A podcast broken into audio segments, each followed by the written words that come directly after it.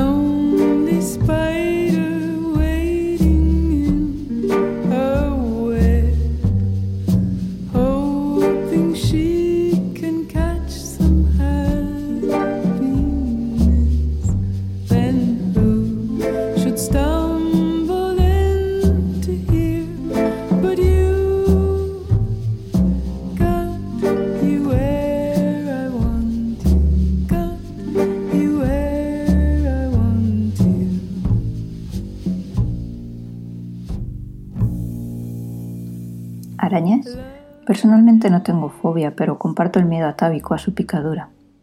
Muchas especies de arácnidos carecen de veneno, sin embargo es curioso que la humanidad guarde sus reservas a estos bichos, y más allá del miedo al peligro, lo cual es algo sensato y positivo en cuanto a la selección natural de la especie, está eso otro, lo inquietante, lo que se queda en la mente y teriza el vello al repasarlo en la memoria.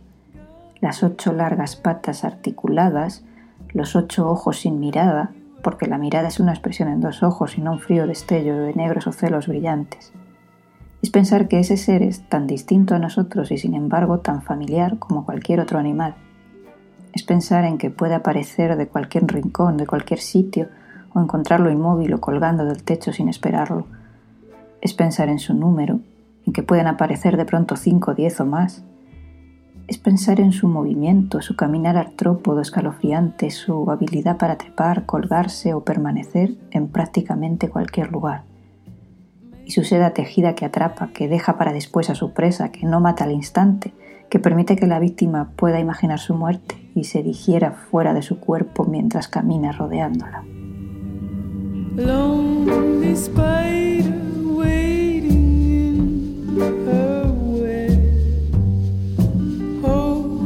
La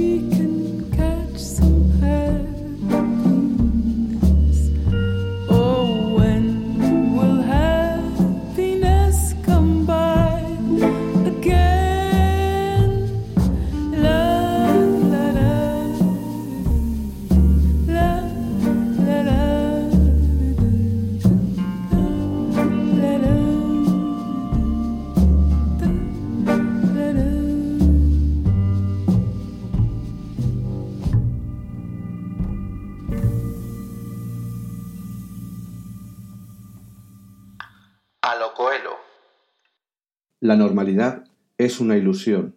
Lo que es normal para una araña es el caos para una mosca. Morticia Adams.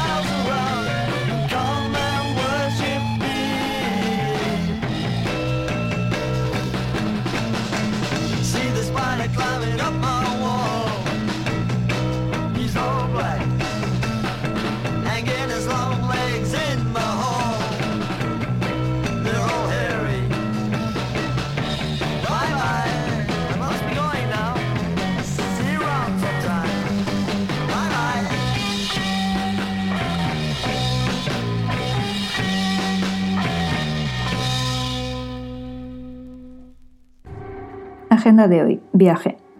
Cansancio y desgana en la cabeza y muchas horas de trabajo por delante.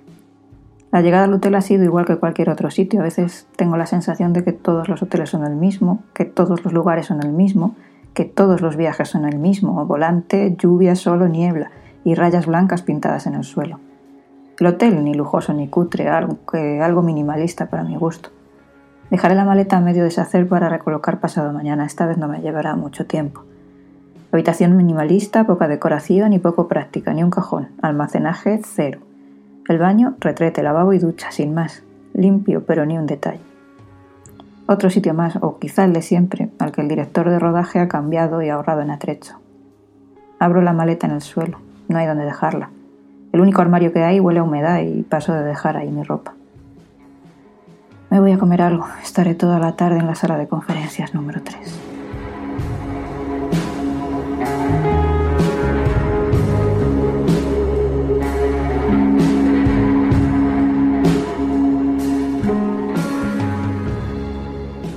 Agenda de hoy, terminado el día. No voy a cenar con mis compañeros, no tengo energía más que para darme una ducha y dormir lo que pueda. Agua caliente no lava, el regulador no regula, hay que elegir entre agua glaciar o agua volcánica. Antes de correr la puerta de la ducha me parece que algo se mueve por el suelo. Una sombra, quizá el juego de luces del tráfico que se cuela por la ventana sin persianas. Una indeterminada de precaución se instala en segundo plano de mis pensamientos que aún repasan la última reunión del día. Salgo a la habitación, pintada de gris oscuro, con colcha gris oscuro, sobre una cama con cabecero gris oscuro. Nada destaca sobre nada. Y de nuevo percibo un movimiento a mi espalda por la pared. Me calzo las deportivas y enciendo todas las luces. Abro el armario maloliente y no puedo ver nada dentro. Pero justo al cerrar me parece que algo recorre mi pie derecho y siento un escalofrío una inspección exhaustiva por toda la habitación. No me lleva mucho tiempo, no hay casi muebles ni rincones, no veo nada y me meto en la cama. Pesadillas y una especie de febrícula me despiertan. Puedo ver el móvil encendido con el icono de llamada parpadeando, pero no escucho el sonido ni la vibración. Creo que me he puesto enferma, siento una especie de entumecimiento en las extremidades que me impiden moverme. No puedo incorporarme, pero sí girar la cabeza lo justo para ver mis pies hinchados y morados. Una especie de seda ata mi cuerpo a la cama. Escucho un sonido casi inaudible, como si una puerta se moviese sacudida por el aire. Es la puerta del armario que parece moverse rítmicamente. Se apaga la luz del móvil y todo queda en penumbra. Percibo un movimiento por toda la cama y un picor en los pies que se transforma en dolor. Miles de picaduras inmovilizan mi cuerpo y comienzo a inflarme como un globo. La escasa luz del móvil vuelve a iluminar el costado derecho de la cama y puedo ver como cientos de arañas me recorren de pies a cabeza y de pronto, como guiadas por una orden imperceptible para mí, desaparecen todas al mismo tiempo. No entiendo nada, tengo una oportunidad de escapar. Intento moverme, pero es imposible. Consigo ver mi mano derecha justo antes de que se vuelva a apagar la luz. Mi mano no es una mano, es un trozo de carne amorfa. La fiebre me deja inconsciente. De nuevo el sonido rítmico de la puerta me despierta de este que intuyo que será mi último sueño. No siento mi cuerpo y creo ver movimiento de sombras que rodean la cama y entonces lo comprendo todo. Las arañas están a la espera. Aguardan a los pies de la cama hasta que me haya digerido.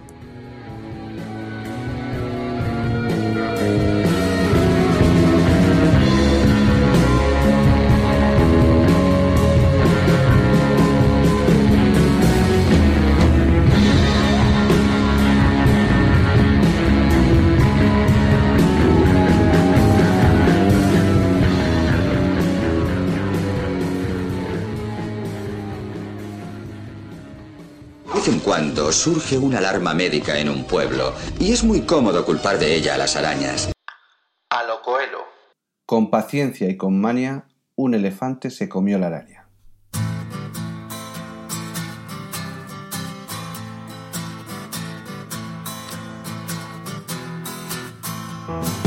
Love is a spider with a venomous bite.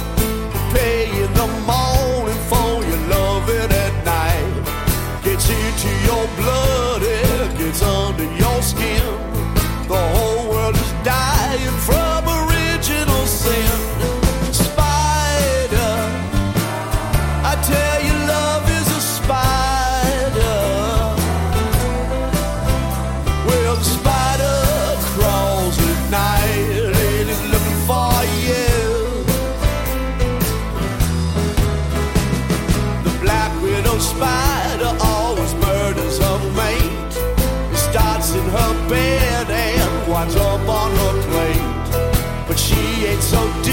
from the ladies I've known.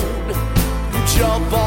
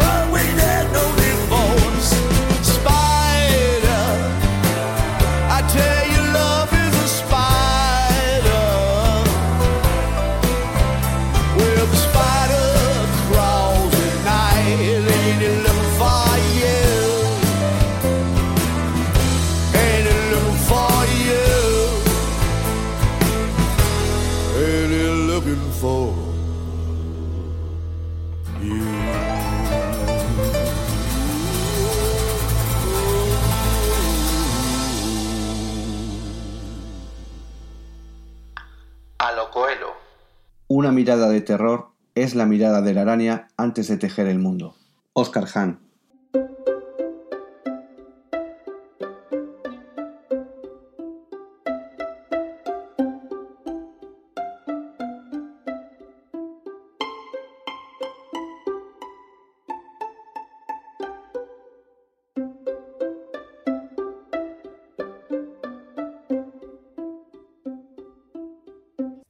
Algunas arañas cambian de color para confundirse con su entorno.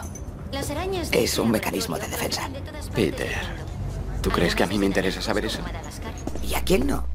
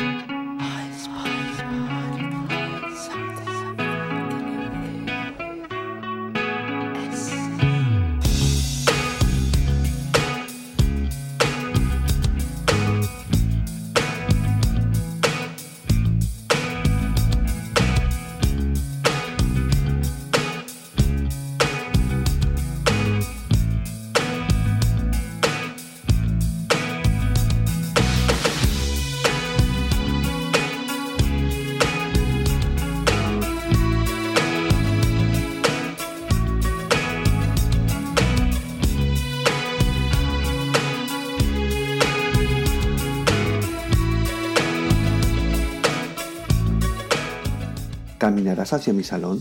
le dijo la araña a la mosca. Es el salón pequeño más lindo que jamás hayas espiado. El camino hasta mi salón está arriba de una escalera ventosa, y tengo muchas cosas curiosas para mostrarte cuando estés allá. Oh, no, no, dijo la pequeña mosca.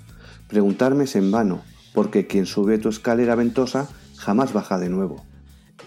Estoy segura que debes estar cansada, querida, de tanto revolotear. ¿Descansarías en mi pequeña cama? Le dijo la araña a la mosca.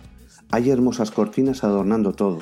Las sábanas son buenas y finitas, y si quieres descansar un rato, te arrimaré hasta allí. Oh, no, no, le dijo la pequeña mosca, porque he oído decir a menudo que ellos nunca, nunca despiertan de nuevo, quienes duermen en tu cama. Dijo la astuta araña la mosca, querida amiga, ¿qué puedo hacer para probarte el cálido afecto que siempre he sentido por ti? Tengo dentro de mi almacén buena mercadería de todo lo bueno. Estoy segura que serás bienvenida. ¿Tomarías por favor una rebanada? Oh, no, no, le dijo la mosca. Amable señor, no puede ser.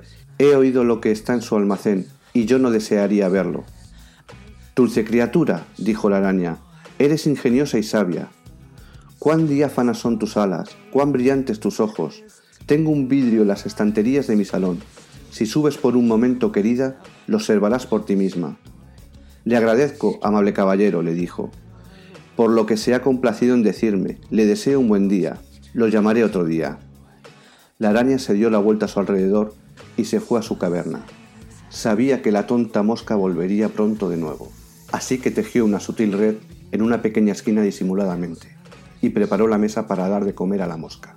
Entonces salió de su puerta nuevamente, y alegremente cantó Ven hacia mí, hacia mí, preciosa mosca, con tus alas plateadas como perlas, tu manto es verde y púrpura, hay una cresta en tu cabeza, tus ojos son como diamantes brillantes, pero los míos son insulsos como plomo. Ay, ay, cuan pronto esta pequeña mosca escuchará estas voluntariosas y aduladoras palabras, vendrá lentamente con un paso fugaz, con alas que zumban ella se colgará en lo alto. Entonces, más y más cerca, se dibujará, pensando solamente en sus ojos brillantes y en su verde y púrpura matiz, pensando solamente en la cresta de su cabeza. Pobre cosa tonta. Al final, la astuta araña saltó ferozmente y la sujetó rápido. La llevó por su escalera, hacia su lúgubre guarida. Dentro de este salón, ella nunca volverá a salir. Y ahora, queridos hijitos, quienes pueden leer esta historia, a las vanas, estúpidas palabras lisonjeras, os ruego nunca prestarles atención. Hacia una mala consejera cerrar el corazón, los oídos y los ojos. Y aprender una lección de esta historia, de la araña y la mosca. Mary.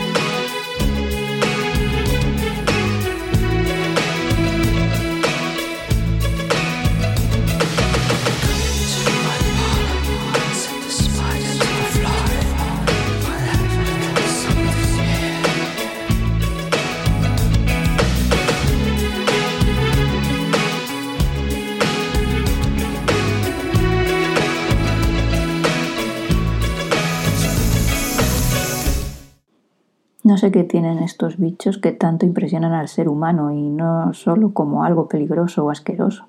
Nos impresionan tanto como para crear un superhéroe de cómic con poderes de araña, para inspirar libros, cine y mil historias. Tienen algo de misterio, nos parecen frías y calculadoras, tejiendo y atrapando a sus presas, escondiéndose y actuando después. Tienen algo que nos mantiene alerta, nos incomoda y nos asusta, pero ¿sabéis qué? Se aplastan con una sola pisada.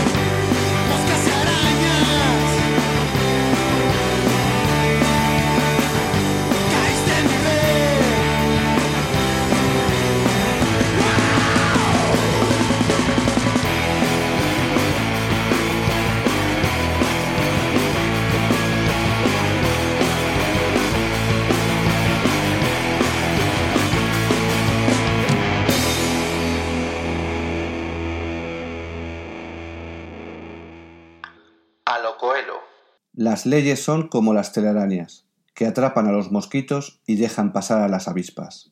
Anónimo. Y como arañas nos vamos sigilosos, abandonando este episodio y esperando que os haya gustado la recopilación de pedacitos de música, pensamientos e historias, y esperando que hayamos tejido una buena impresión en vosotros. Adiós.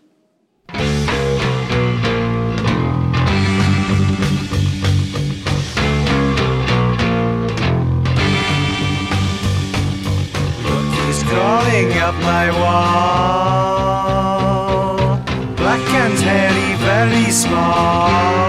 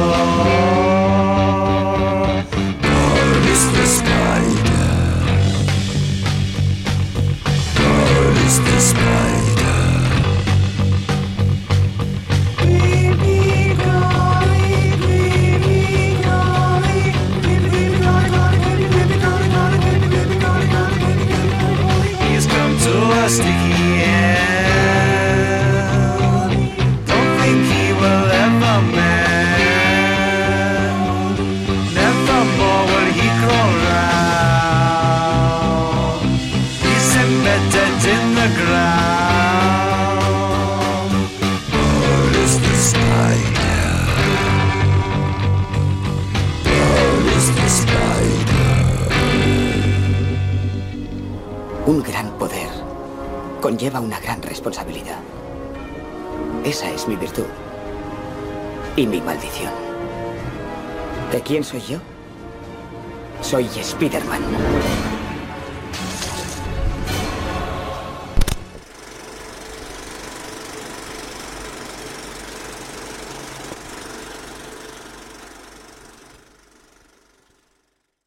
No sé cómo hemos llegado a esto.